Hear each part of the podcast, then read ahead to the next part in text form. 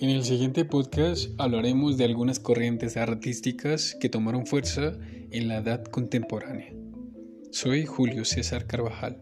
Bienvenidos.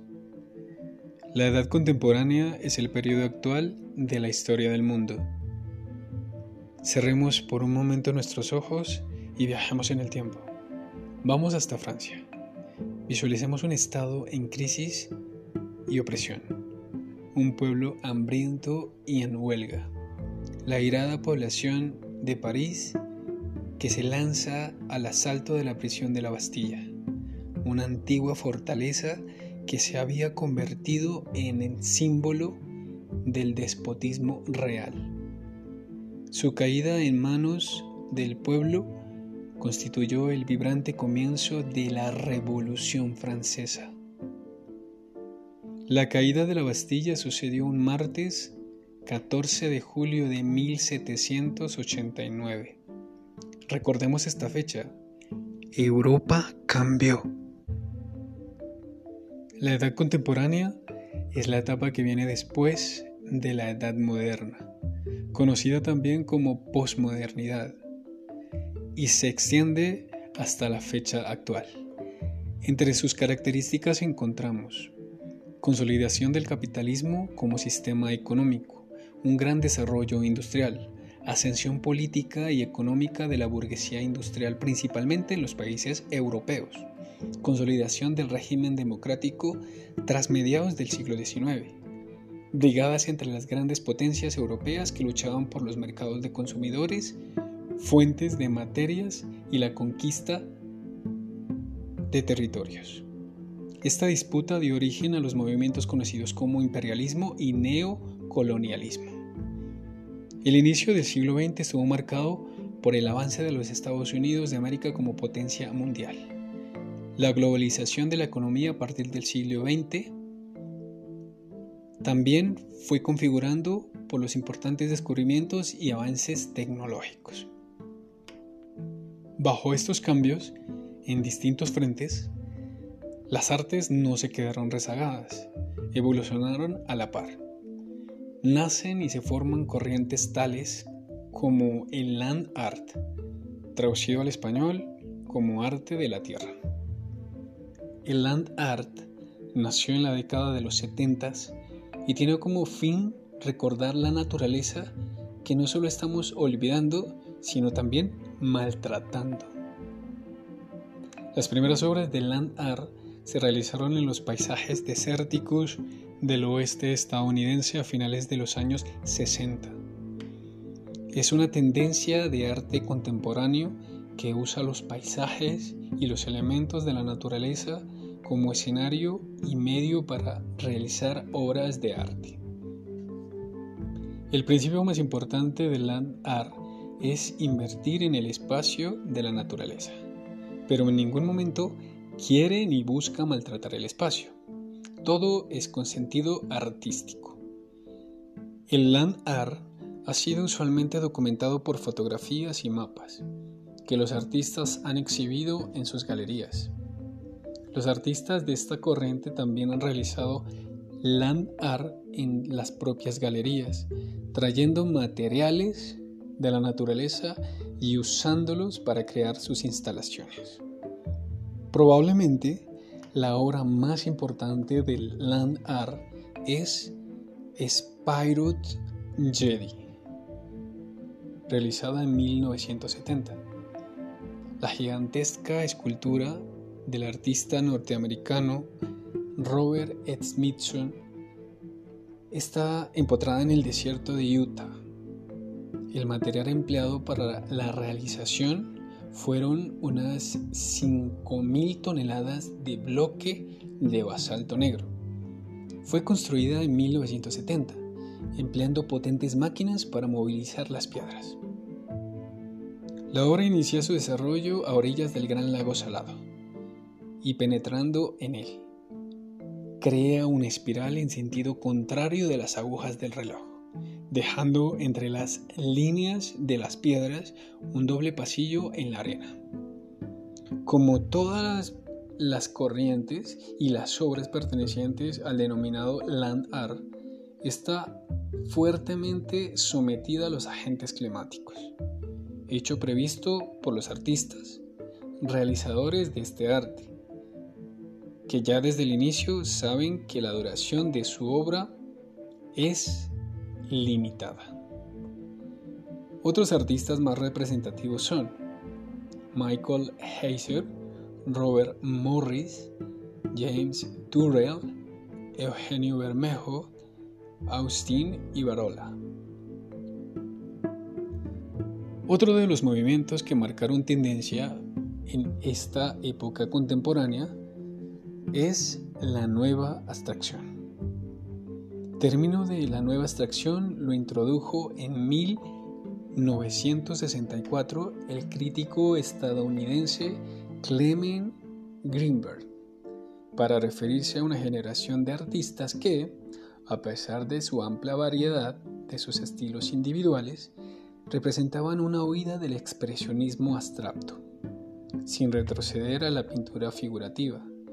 Los artistas cultivaban la abstracción, pero los elementos artísticos o escultóricos tienen escasa complejidad. Pueden caracterizarse por empleo de formas geométricas simples, combinación constante de colores planos, carácter más racional y sistematización frente al individualismo. Entre los artistas más destacados de esta nueva tendencia, que comenzó a mediados de la década de 1950, estaban Maurice Lewis, Kenneth Nolan, Frank Stella, Ellsworth Kelly, Al Held y Jules Olinsky.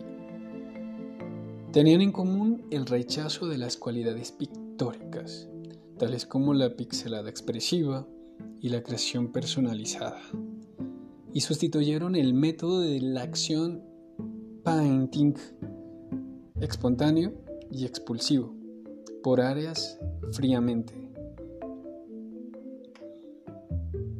Estos artistas tenían la idea de lograr que dos personas vieran algo distinto en una misma pintura.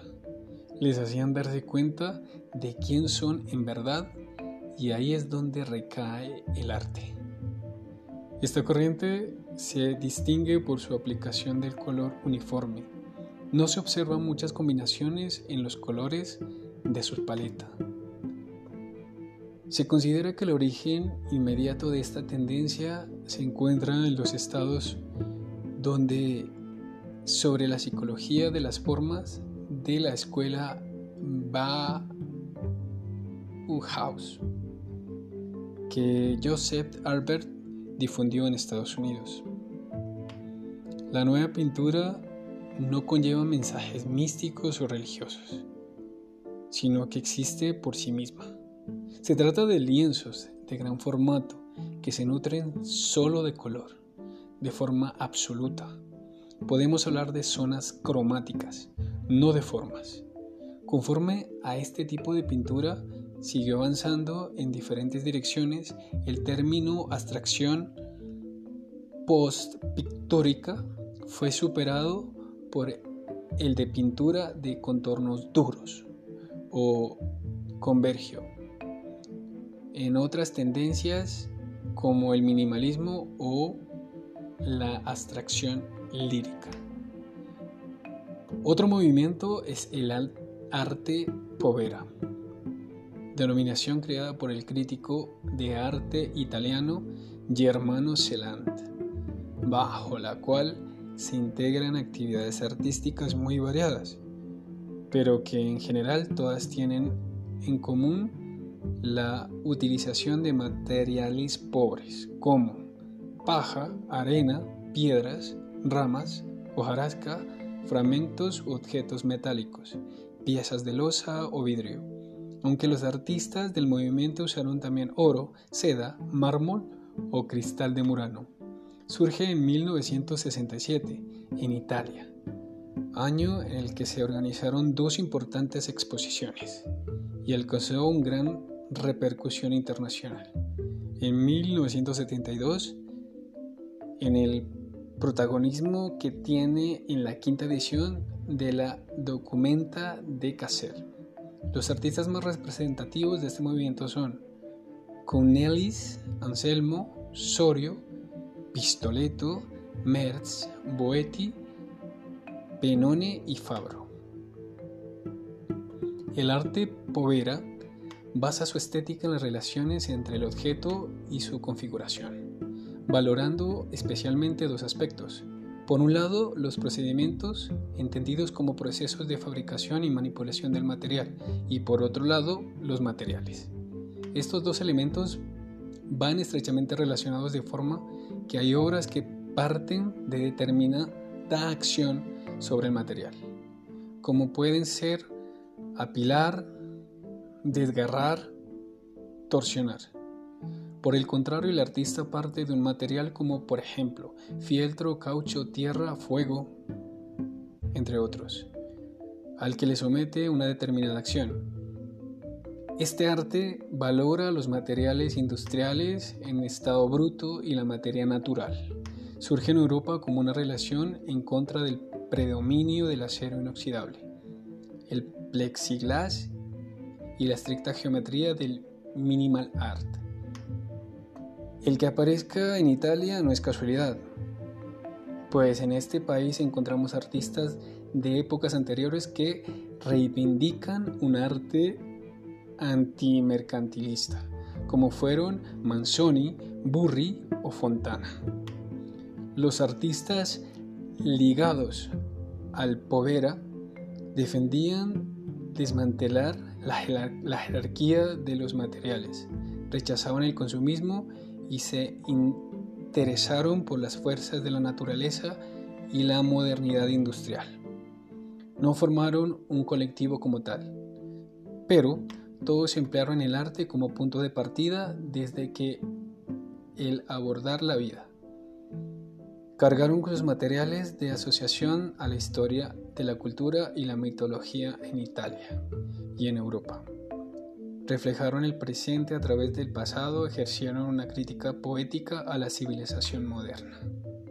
Bueno, hasta aquí llegamos con este momento artístico y no olviden seguir respirando arte. Chao.